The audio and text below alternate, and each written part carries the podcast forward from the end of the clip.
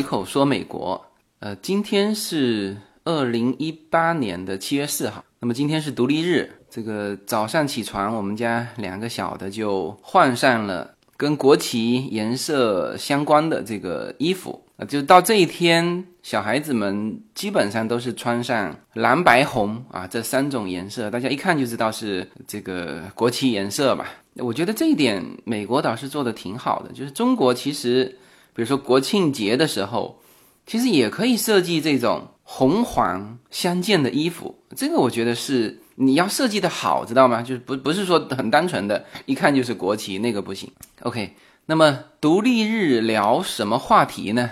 我想了一下，几乎所有的话题都被我这个之前的随口说美国聊过了啊，比如说独立宣言、独立日的烟火甚至连这个独立日聚会的这个 barbecue 的文化啊，全部都聊过了。所以呢，这个独立日聊什么呢？你每到独立日，你必须是聊跟美国这个历史相关的嘛。所以呢，今天聊一个人，一个曾经的美国总统，也是美国人非常爱的一个近代的美国总统肯尼迪。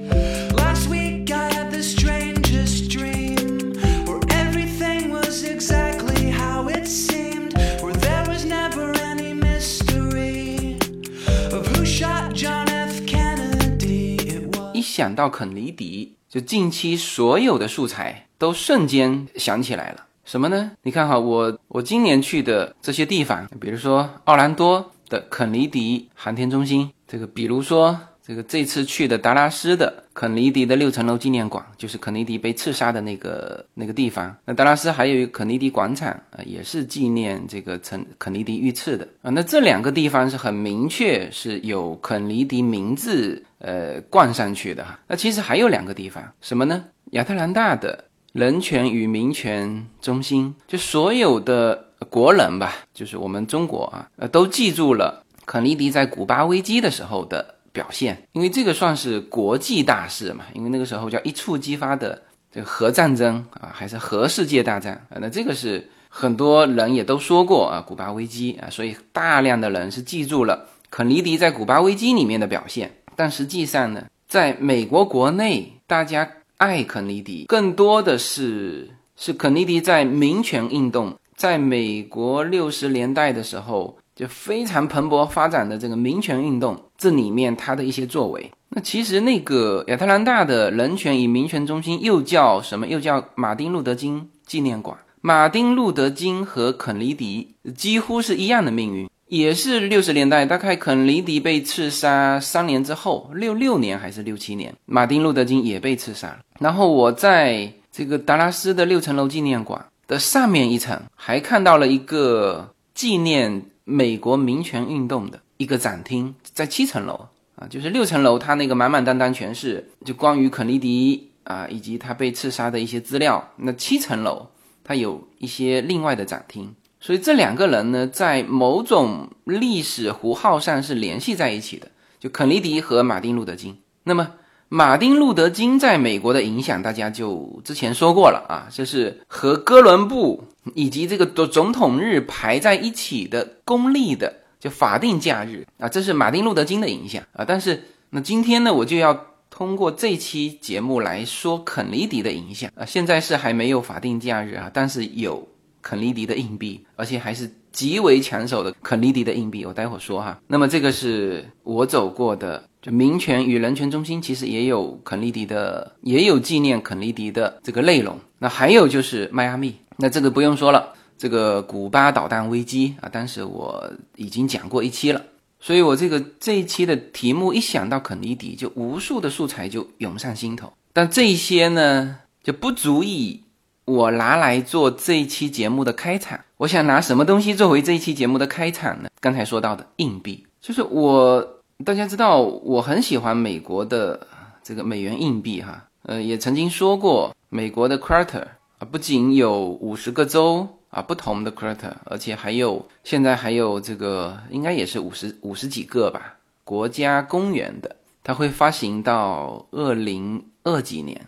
现在还是在一个过程当中，每年发行五枚啊，按照这种进度，所以我对美国的硬币是比较喜欢的，就不敢说有研究哈，反正有一些小收藏。那么我其实第一次接触到肯尼迪的这一枚 a half dollar，就是五十美分半块钱，应该说就是日常流通的货币硬币，大家很常使用的，或者说使用里面就是面额最大的，应该就是 a quarter。我现在说的是日常使用哈，那我应该到了美国几年之后。我才在一次这个 e s t a t sale，大家知道我玩 e s t a t sale，也就是这两年的事情嘛，就是资产拍卖。哎，我去买东西，然后呢，资产拍卖就找钱的时候，找我钱的时候，找了我一枚，那现在还在我手边，我是舍不得花掉哈。一九七二年的肯尼迪的这一枚 a half dollar，哦，那个时候是我第一次接触，因为它的大小又比 quarter 大一圈嘛，这么大的硬币其实。不是太适合日常携带啊！当然，这个比它再大的还有一枚，叫叫一美元的那个，更是没人携带，就不好用嘛。是艾森豪威尔的，但这这个两个在流通市场上不常见呢，是两种相反的情况。就是说，肯尼迪的这个 a half dollar，它在市场流通上很少见。就是说我到美国生活了两三年之后，我才收到一枚嘛，是吧？它是因为。大家太爱这枚货币啊！我我待会儿一个一个给大家说哈。而这个艾森豪威尔的那一枚，是因为真的太大个了，太大个了，是是真没法用啊。所以这两个货币现在在这个市面上大家不多见，是截然相反的两个理由。那么我们先说这个这个肯尼迪的这一枚 a half dollar，呃，这里顺便说一下哈，就是呃，就是美国的名人啊。当然，这里面不完全包括总统哈。美国的名人上美国的这个钱币的啊，不管是纸币还是还是硬币啊，其实就那么几位。然后跟近代有关的啊，除了那些美国的先贤啊，华盛顿这一批的，那还有就是像林肯啊，独立战争的时候的。那到近代就只有两个，一个是肯尼迪，一个是艾森豪威尔。然后这次我在。就德州达拉斯旁边的那个国家造币厂，我有看到，因为它那个是透明的嘛，可以参观的嘛。我我有看到有人在画那个小布什的像，那那我就很惊讶，我说小布什以以后也这个上美国的钱币吗？那那我当然是知道，就布什家庭对于德州的影响力，这个我知道。那所以我就猜测不清楚，说他们画这一幅画是是想把它印成钱币。而是是有接受这个任务，还是说他们就每个总统都画啊？这种这种偶然看到的，那反正近代就是这两个。那么肯尼迪是一九六三年十一月二十二号在达拉斯遇刺的。就待会儿如果有时间的话，我会聊一聊那个六层楼纪念馆的一些事情，呃，就是这个遇刺的经过啊。那么肯尼迪的一生是叫做传奇的一生，他这个家族也是传奇的。然后他从登上总统开始就是传奇，因为当时是最年轻的总统嘛，他很有效的利用了当时的新媒体啊，电视，就是让拍摄者来拍他们的家庭，啊，这个对于美国所有的大众来说都是非常新鲜的一件事情啊，他可以看到白宫里面的总统、总统夫人啊，那当然这个总统夫人也是一一位传奇人物哈，这个我一会儿说。看到他们的孩子，呃，所以他是一个在总统的历史上就像一道流星，时间非常短暂。他在任期被刺杀的呀，还不是第二任的任期，是第一任的任期，所以总共就三年多时间。但是在他的任期发生了无数的事情，大家都知道的有，像比如说古巴导弹危机，有他的这个登月计划啊，这些都是相对熟悉的。那不熟悉的可能是美国国内的啊，比如说他对民民权运动的一些支持。还有他在越战当中的一些决策啊，他他他其实是反对越战的哈。那么在他的任期内，呃，实际上是对越战有有所控制的。然后他的，然后他的继任者就是他的副总统约翰逊上台之后，才扩大了对于越战的整个的规模。那么这些事情可能都没有这个他的最后一件事情在。留给美国人民的影响大，就是他他被刺杀这件事情，到现在为止都是个谜呀，怎么解都解不开的谜啊！这个我待会儿说到六层楼纪念馆的时候会会提到这些。那么他是一九六三年十一月二十二号在达拉斯遇刺的，然后六四年的一月份我手上这枚硬币啊就开始生产了。这个我现在说的，我手上的这枚硬币就是一九六四年的硬币。我后来参加了一个拍卖会，然后我看到了，就是除了肯尼迪硬币之外，还有很多一排的一九六四年的，他专门做了做了这么一套嘛。所以呢，我现在手上拿的就是一九六四年的这第一批的这一枚硬币，就含银量是百分之九十的这一枚哈。那么三月份这第一批的硬币就开始投入市场，然后按照他们的话说，叫做犹如石沉大海，就市面上根本看不见，全被收藏家收藏。然后呢，就继续加印，六四年可能就印了好几批出来，全没有。就是呃，当然这个可以理解哈，这个。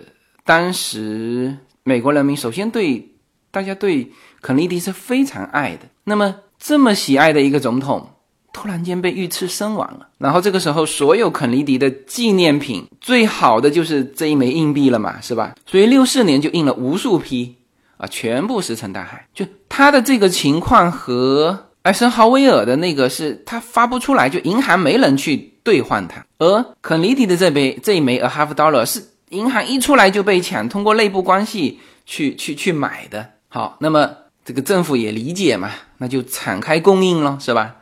到了一九六五年，他就把这个 a half dollar 里面的含银量从百分之九十大幅降到了百分之四十。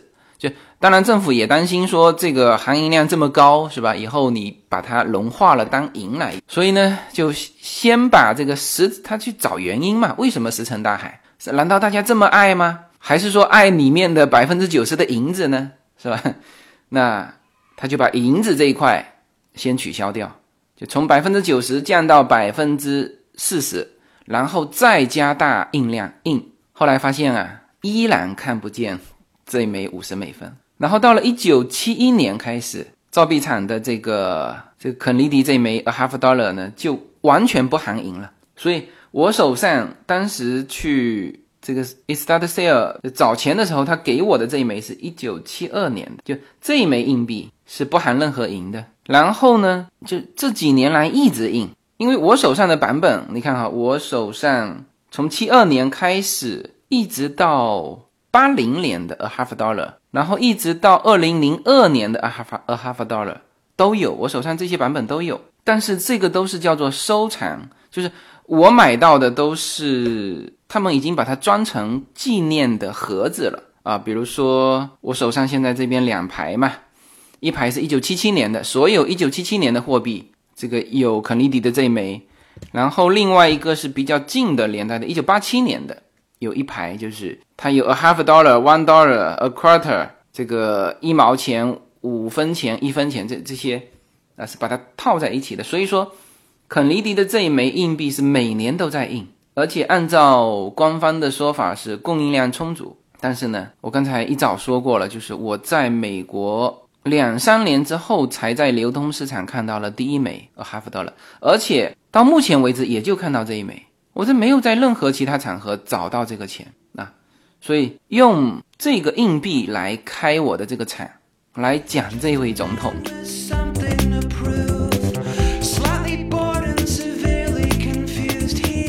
大家好，我的新专辑《中美跨境创业与投资专辑》将在二零一八年持续更新。移民之后做什么？家庭资产如何在美投资？中小企业遭遇瓶颈，如何进行对外突破？这些话题是这个专辑希望和大家探讨的话题。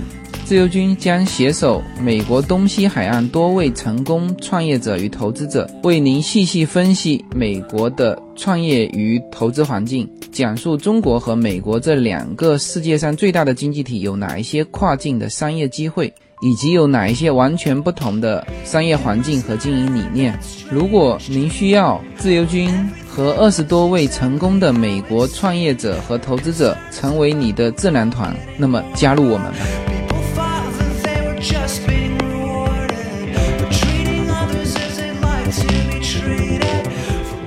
现在是比较喜欢在吃饭的时候看一些这一边当地电视台的一些纪录片啊，当然这些电视台是那种随时点击的那种啊，不是直接播的啊，比如说 Netflix 这种电视台。那么其中就看了肯尼迪的纪录片，它这些呃，它这个纪录片不长哈，所以呢，你就可以从它的篇幅里面大概知道美国人的关注点是呃关注在哪里，是他为什么被美国人民爱戴。也就是说，你从他的纪录片的对于某一个事件的他所采用的篇幅，我就比如说这个古巴导弹危机这件事情，那这件事情在这个我们国人的心目当中，那肯定是觉得是肯尼迪的。这个非常重要的呃一件事情啊，当然也是哈，但是他在纪录片里面的篇幅并不大，三言两语就带过。那么在纪录片里面篇幅大的是什么？是他对美国民权运动的一些支持，比如说他释放过这个马丁路德金，马丁路德金的时候入狱了，他弟弟那个时候是司法部长嘛，所以他通过他弟弟其实做了很多关于。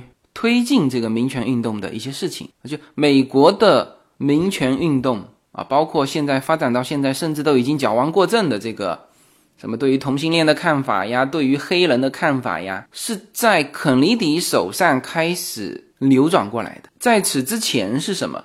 那是真的就是歧视，警察打黑人，是吧？黑人的小孩不允许上学，是不都是在那段时间流转过来的？当然，他这个叫生也逢时嘛，正好。他六一年这个担任总统，那其实他的大选是六零年就就胜出了哈，他跟川普一样哈，这个胜出之后还有几个月的过渡时间，所以他的当选是一九六一年一月二十号，就他当总统的这一段时间也恰好是美国民权运动蓬勃发展的时间，当然他的存在也促进了这些，就是他如果打压，那又是另外一个。呃，局面，比如说他打压，他的继任者再打压，那连续几任总统打压，那可能就会把这个民权运动扼杀在摇篮里面，就不会是现在这种局面啊。各个种族关系追求平等啊，甚至有一些矫枉过正啊。我的理解哈，就是这黑人孩子上大学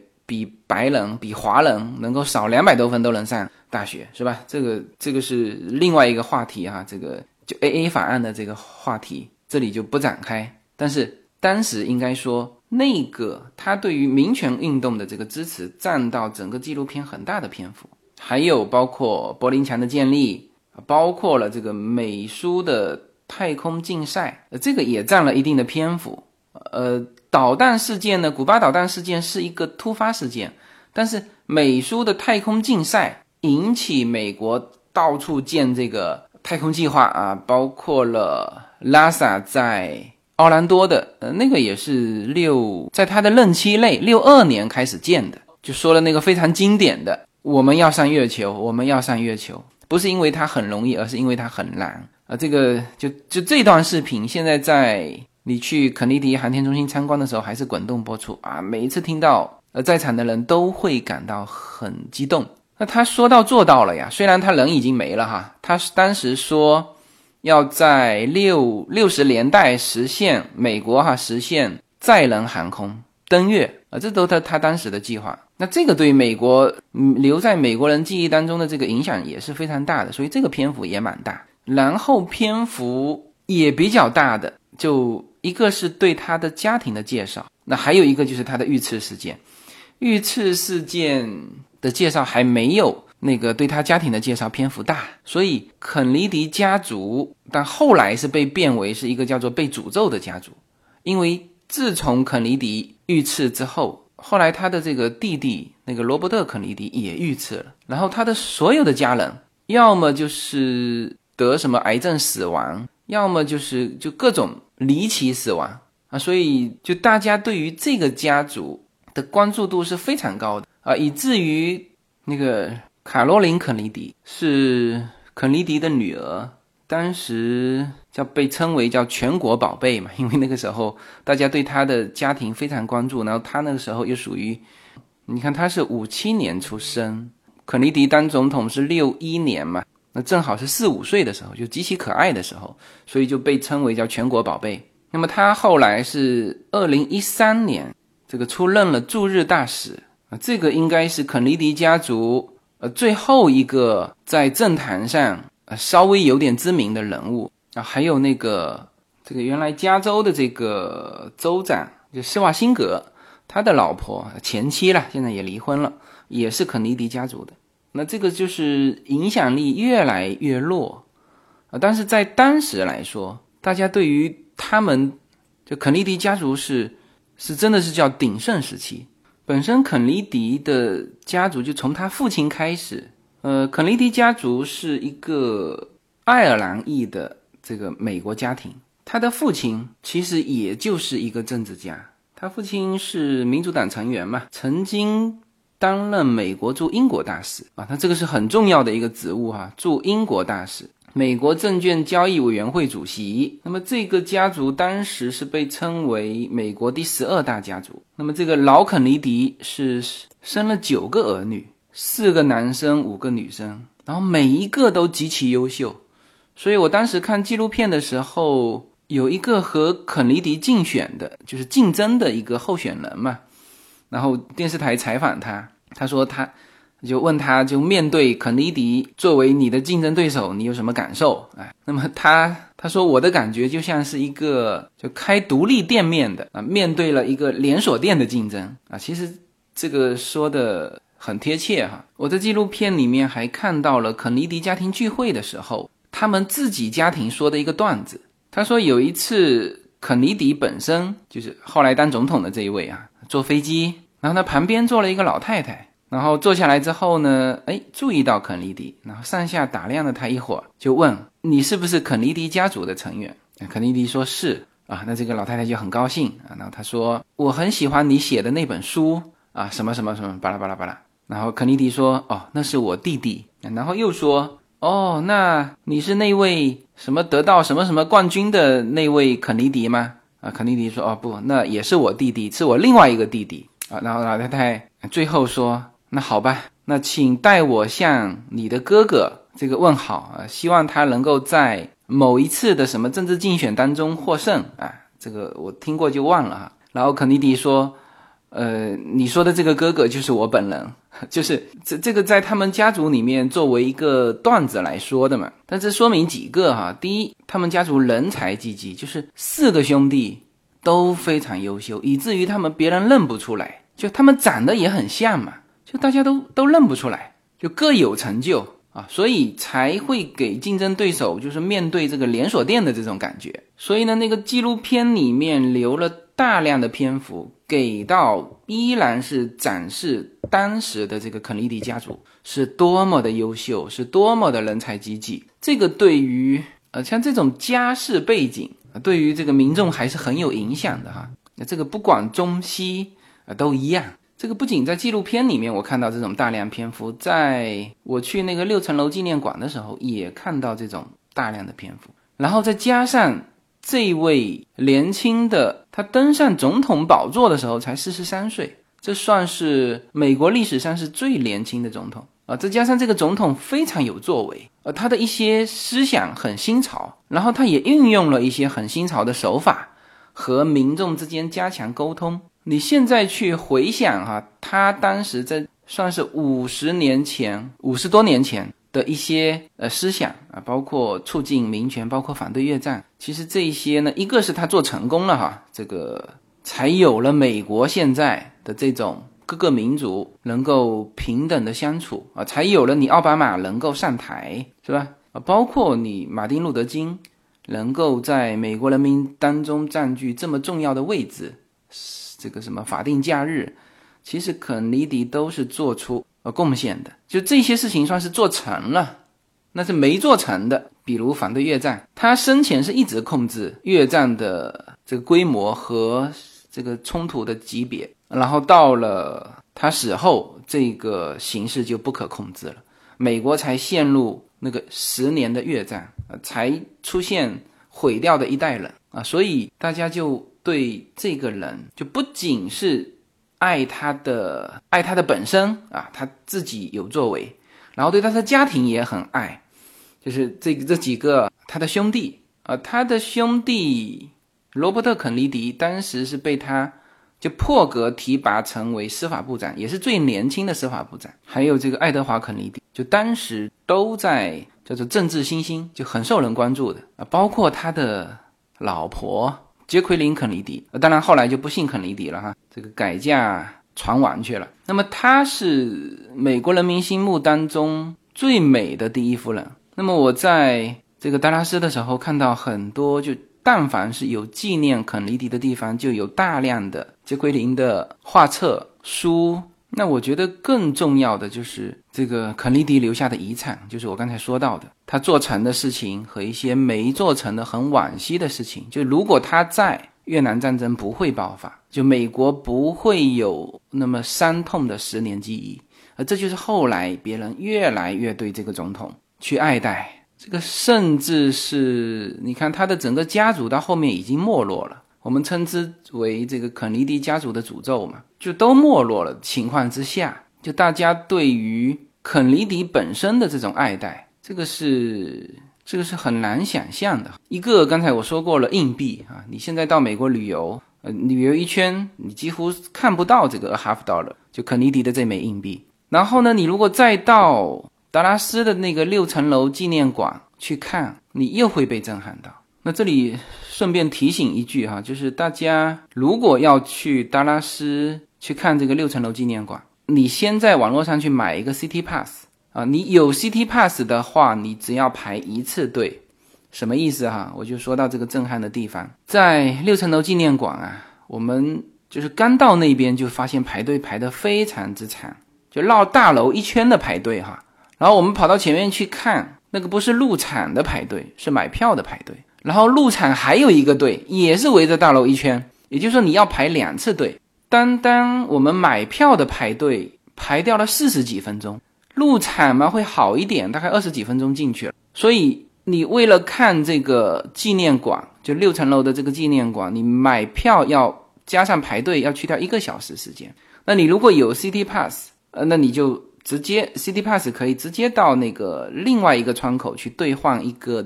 一个票，那你就省掉了前面三四十分钟的时间啊，就就可以只排进门的那个那个队。那么上去能看到什么呢？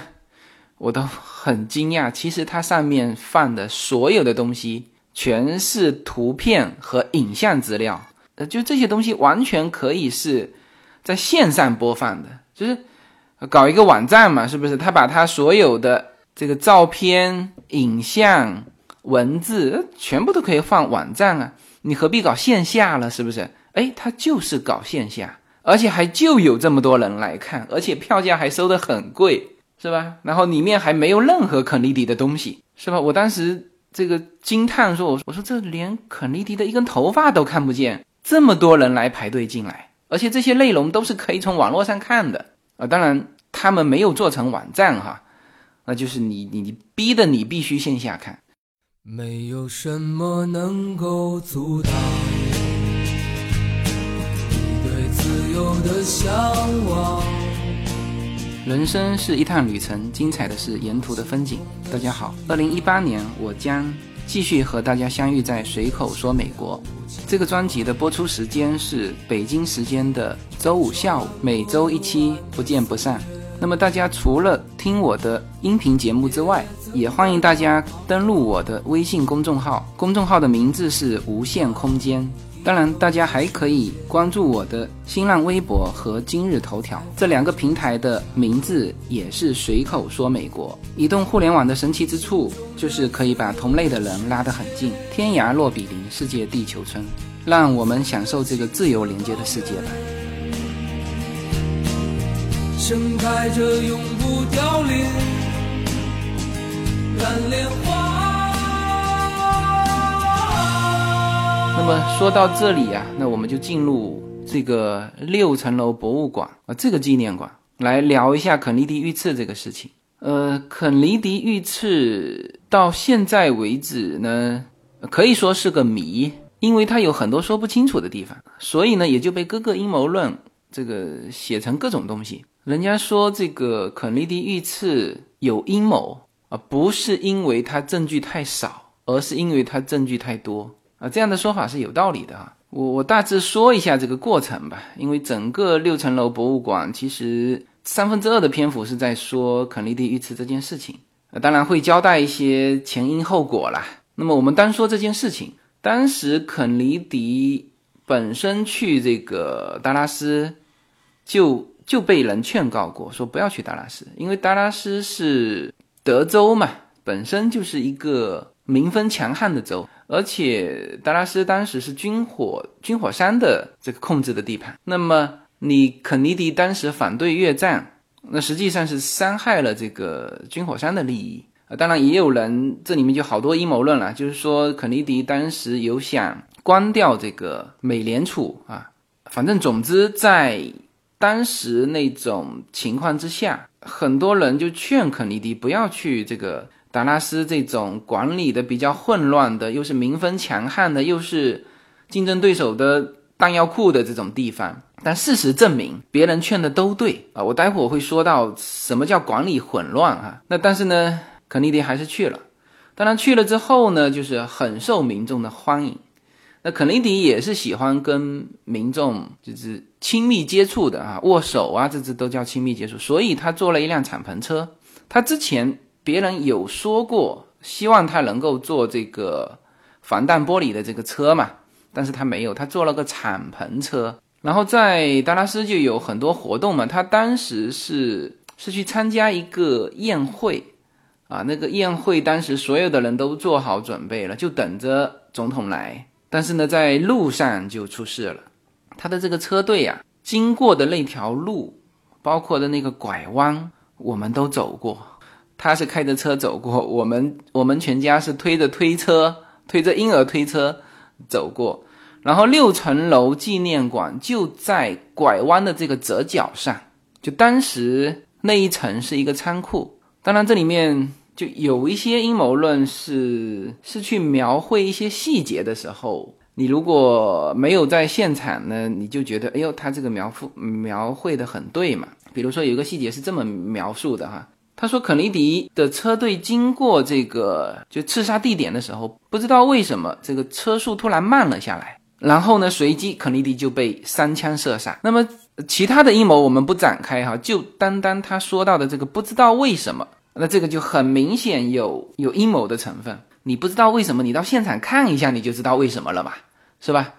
你不能说他的车速慢下来，然后随即被射杀，你就觉得说是司机故意的啊，甚至说是啊，甚至说是他的副总统设计的，因为副总统的车什么在前面啊，还是在后面啊，什么就故意慢下来，其实都不是哈，就单就这个环节，我可以说这是没有问题的，你去六层楼看一下就知道。它这个折角啊，还不是九十度的折角，但是这个车子过来是往左拐，这不是一个规范的十字路口，是一个角度极其小的一个十字路口，比如说是六十度。那么一个车队经过这个六十度的左拐弯的时候，它必然是车速慢下来。然后你说选择的这个路线也没问题，因为那个地方是达拉斯最最热闹的这个地带，到现在为止。依旧保留了与五十几年前一样的这个地貌，因为我们当时有看过当时的照片，和现在的照片一比较一模一样。它前面是个公园，然后我们当时走过这个街道的时候，它现在就是肯尼迪遇刺的那个那条路，还是照样车水马龙，只是在它的那个路上有标了一个十字的星号，就像一个用白布条贴的一个十字。就那么简单，贴了啊，贴了两个十字。他其实一共开了三枪嘛，为什么只贴两个十字？我们还去问这个这个旁边的人，问了半天也没问清楚。总之应该是这两枪击中了他，还有一枪没打中吧。那么这个是六层楼纪念馆的地理位置。我们当时参观到这个枪手啊开枪的那个地方，那个地方现在被一个玻璃给隔起来了。完全保持了当时作案的一个一个现场。这个刺客哈，我们姑且说他是刺客，他本身就是这个仓库的员工啊。那你知道德州，反正这个带枪现在都不受什么管束啊，当年更是这样。他呢就把一个狙就放在狙击步枪哈，就放在那个窗口。你想想看，六层楼看下去那个地，那再再加上一把瞄准镜。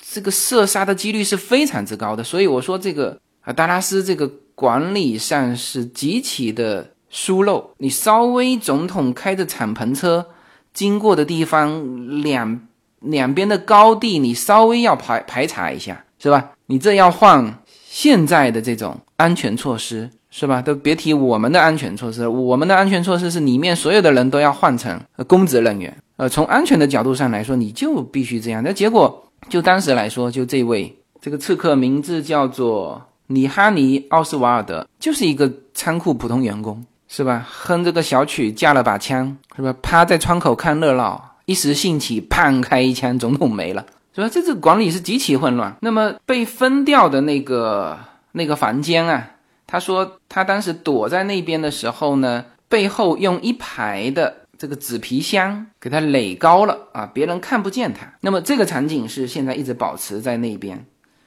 那我是没法到那边，就他真正射杀的那个窗口看。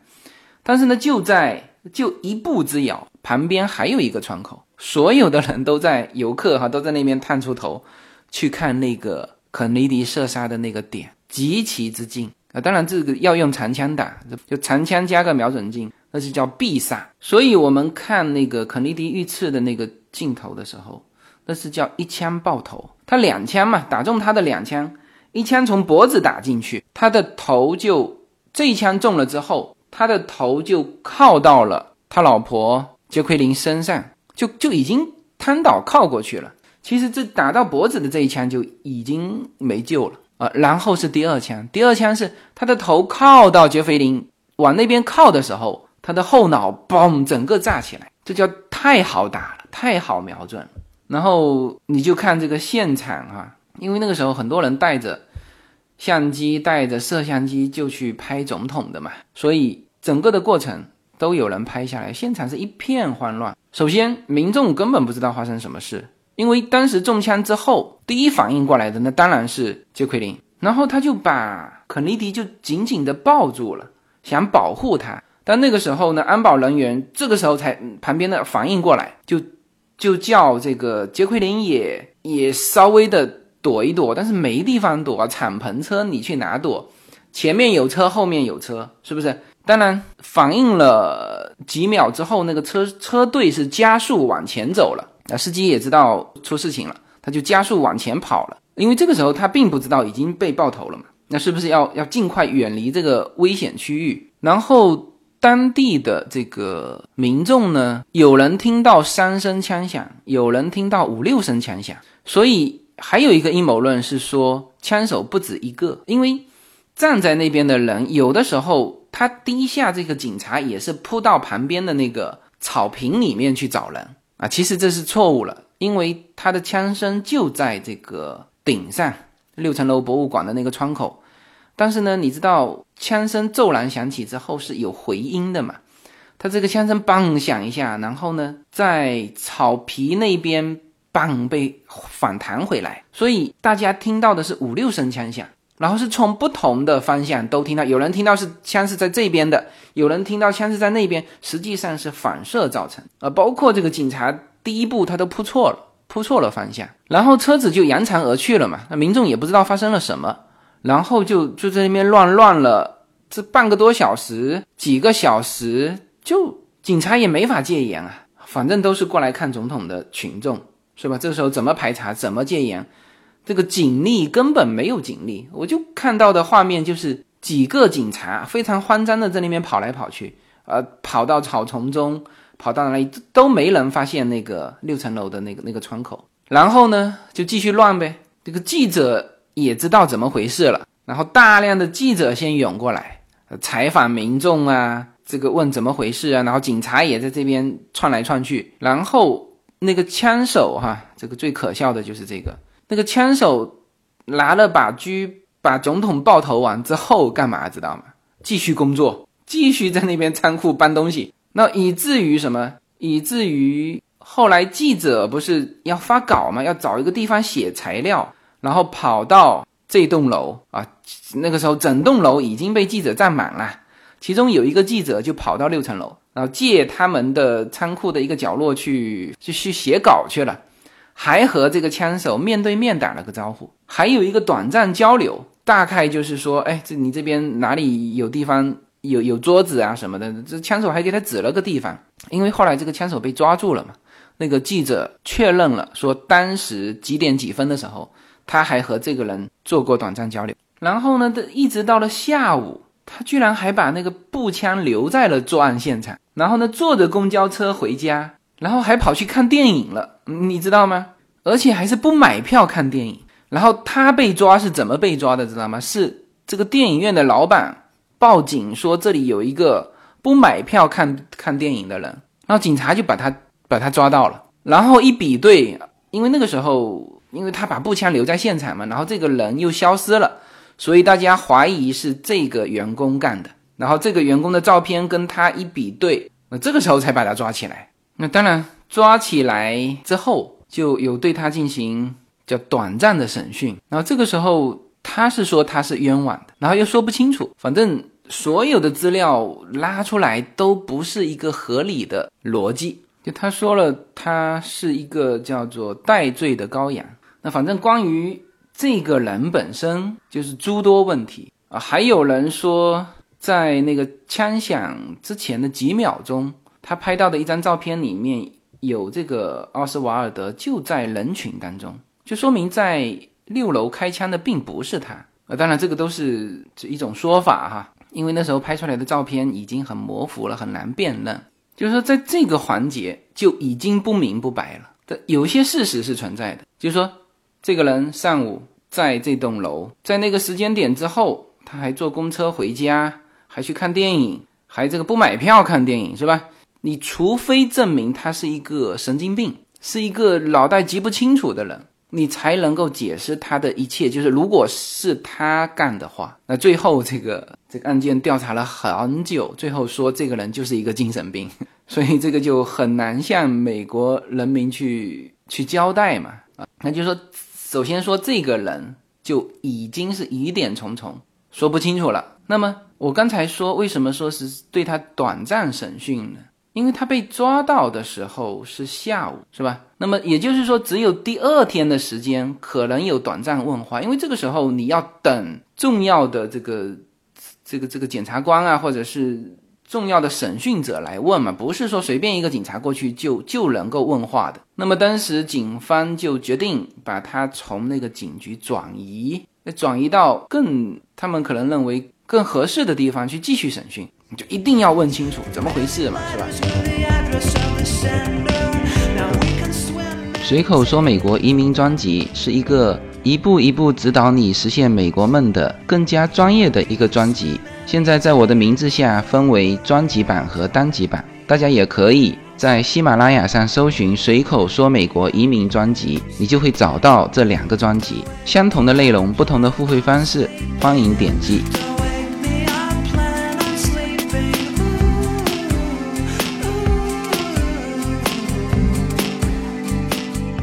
那么在转移的过程当中，是电视台记者所有的全程直播，因为太关注了这件事情。那么这个人呢，从警局门口走出来的时候啊，当然是重重保安嘛，是吧？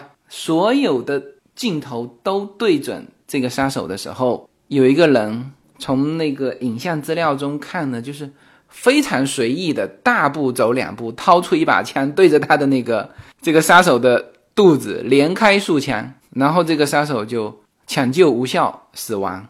呃，据说抢救这个杀手的人和前几天抢救肯尼迪的那个医生是同一个医生。呃，这这没问题，这是有可能的哈，是吧？那这条线索就完全断了嘛，因为时间太短了。这个我相信哈，时间太短，问不出什么东西。但是所有问到的内容，这个杀手并没有说这就是我自己做的，他说的是。我只是个替罪的羔羊，呃，当然这里面有很多种解释，一种是他是被雇佣的，啊，还有一种就是根本不是我，你们抓错了，这都是有可能的。那问题是非常短的时间，这个人就就没了。好，那么现在大家说，那冲上来把这个杀人灭口的那个人一定是有问题吗？这还用得着想吗？是不是？好，这个人，这个人做了背景调查，这个家伙是一个酒店的老板，那么这个人。当然没有被很快的杀人灭口哈，反正这个人还审讯了一阵子，但是呢，通过背景调查，通过他的审讯，他就一口咬定，就是我对这个人深恶痛绝，他怎么能够杀害我们伟大的这个肯尼迪总统呢？是不是？我对他非常恨，然后以及我对杰弗林的一个同情，就他对总统老婆的一个同情。那当时确实，杰弗林在肯尼迪遇刺之后就成为了舆论的这个中心嘛，就大家的目光都朝向了他。那他当时也表现得非常好，一边要忍住，那对于他来说呢，就是天塌了。原来是第一夫人，瞬间变成了一个遗孀，还要面对公众媒体，还不能哭，要坚强。那回家哭是另外的事情。那确实很多人同情他。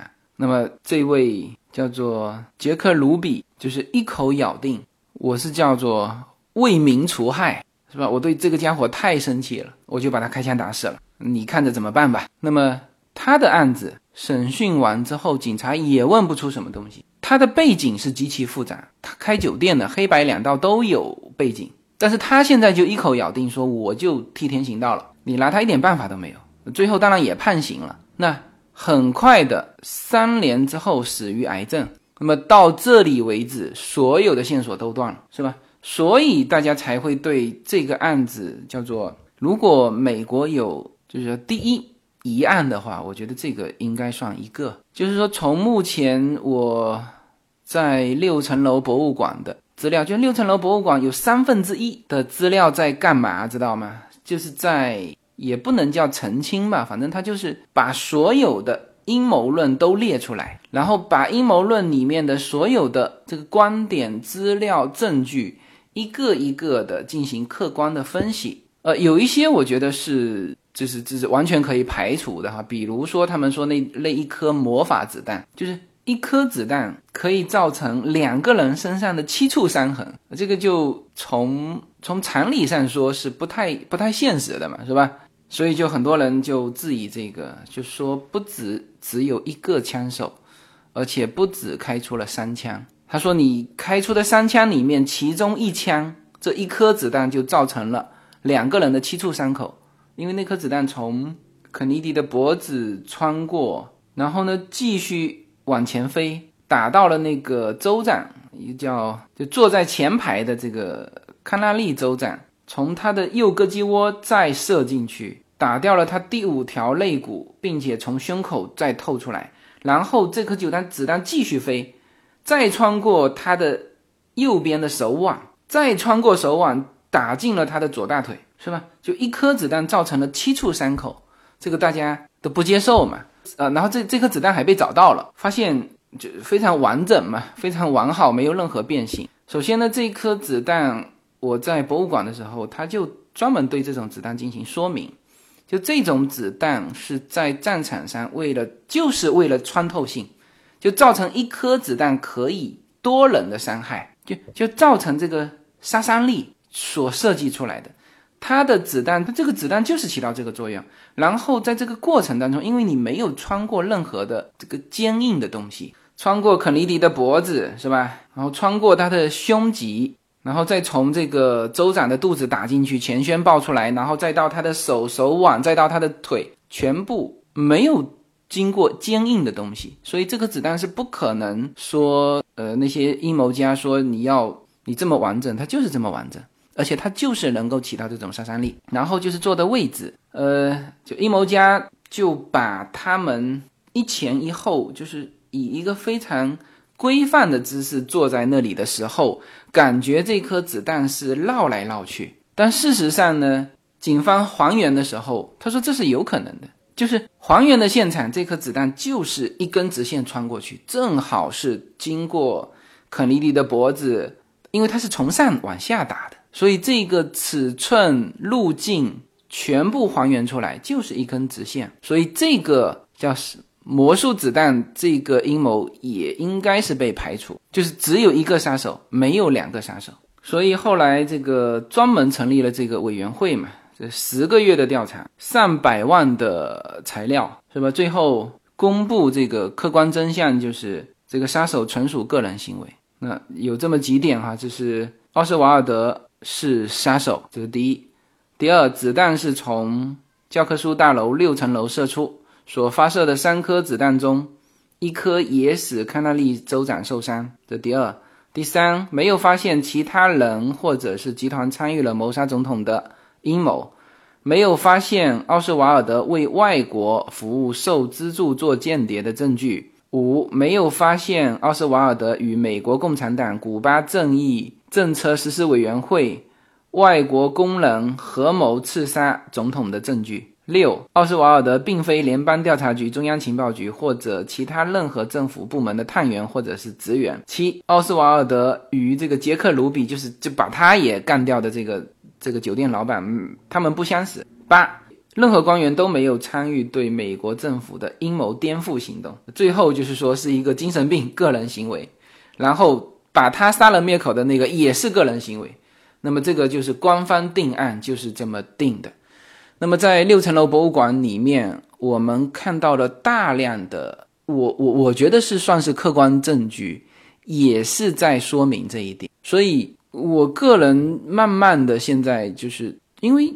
你会有很多偶发情况，这个历史都是由偶发的情况造成的，就没有那么多的阴谋论。我现在是更倾向于什么呢？可能真就是这么一个偶发情况，只能是说达拉斯的这个管理太差了。你站在那个六层楼的那个窗台往下看到总统那个那么近，那么兴奋，是吧？头脑不清楚的人，这时候手上如果有一个石头都有可能砸下去，更何况说他带了一把带狙的枪。所以我觉得，第一，达拉斯的这个管理真的是太差啊，包括了这个杀手出酒店被人干掉，这都是匪夷所思的这个管理问题。然后就是什么？然后就是这个肯尼迪呀，以及他的家族被诅咒，就是这个事情，你不能不去接受一个这种事实。因为他从肯尼迪被刺杀之后，你你你接下去看一看哈。首先，这个肯尼迪家族不是说四兄弟吗？其实肯尼迪是老二，老大是一九四四年在对德战争当中阵亡了，当然不是在战场上哈，是飞机因故障在英国上空爆炸，老大没了，老二肯尼迪被刺杀了，老三就是在这个总统肯尼迪。被刺杀之后，那这个老三就是司法部长的这个罗伯特·肯尼迪，那是挑起家庭的大梁嘛。结果他是在一九六八年参加总统竞选公众集会的时候，也被人刺杀了。一个年轻人对他头部连续开枪，死在医院里面，就也被刺杀了。然后最后一个他的弟弟叫爱德华·肯尼迪，当时是也是有可能是在一九七二年的总统竞选里面，但是呢。六九年七月份又出意外，就是他开车出车祸了。就他和同在他车子里的一个很漂亮的姑娘，那不知道是什么关系哈。车子冲到河里面去，然后这个爱德华是逃生了，但是这个这个女生是死在了车子里面。然后爱德华是不知道什么原因就报警报得非常的不及时，就这个事情就把他从政治生涯上拉下来。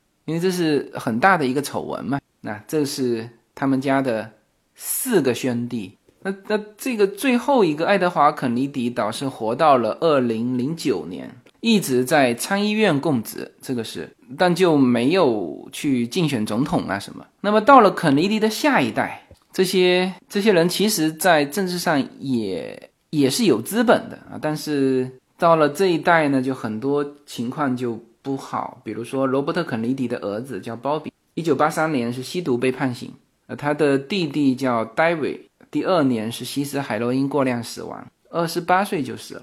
然后一九九七年，罗伯特的罗伯特·肯尼迪的另外一个孩子在滑雪的时候又是意外身亡，三十九岁。然后肯尼迪就是总统肯尼迪的儿子叫小约翰·肯尼迪，就是这个杰弗林生的啊。那么他。在一九九九年，私人飞机坠海身亡。所以，这个肯尼迪家庭呢，从肯尼迪遇刺之后，连续系列的，你看哈，六三年肯尼迪总统遇刺，六八年罗伯特肯尼迪遇刺，八三年罗伯特的小孩吸毒被判刑，八四年另外一个孩子海洛因服食海洛因死亡，九七年也是罗伯特的孩子死于滑雪，九九年这个。总统肯尼迪的小孩死于飞机失事。二零零九年，这个他的弟弟爱德华死于脑癌。一一年，爱德华肯尼迪的女儿死于突发心脏病。就这一系列的悲剧啊，我们说是诅咒也行啊，真的是就不断的那么繁华的一个家族，到现在你应该大家能看得到的就是肯尼迪总统的女儿啊，曾经担任过美国的驻日大使啊，当然叫瘦死的骆驼比马大嘛。肯尼迪家族还有很多的这种呃子女，现在还在美国的上流社会，但是这已经和当年的家庭已经完全。今非昔比了。就当年的家庭是什么情况？是四个兄弟，当然有一个是战争死亡嘛，就三个兄弟是每一个拿出来都能当总统的。后面事实也是这么证明的，是吧？老二肯尼迪当上总统，老三肯尼迪如果不被刺杀，一定是当上总统，是吧？老四就算是出了丑闻，后来一直是在参议院干了。十几年，叫服侍过十位的美国总统。就如果他不是因为那个丑闻，也能当总统。现在的地位和当年已经是今非昔比了。所以这个美国人呢，爱戴这位肯尼迪总统，也是其实我觉得也是有一种叫做那个时代的记忆吧。就像我们现在翻出这个 Beyond 的照片啊，无论是什么时候，都会想起那一首。海阔天空，好吧。那么，美国独立日聊这个近代对美国人影响最大的这一位总统约翰肯尼迪。OK，那么这一期就到这里，好，谢谢大家。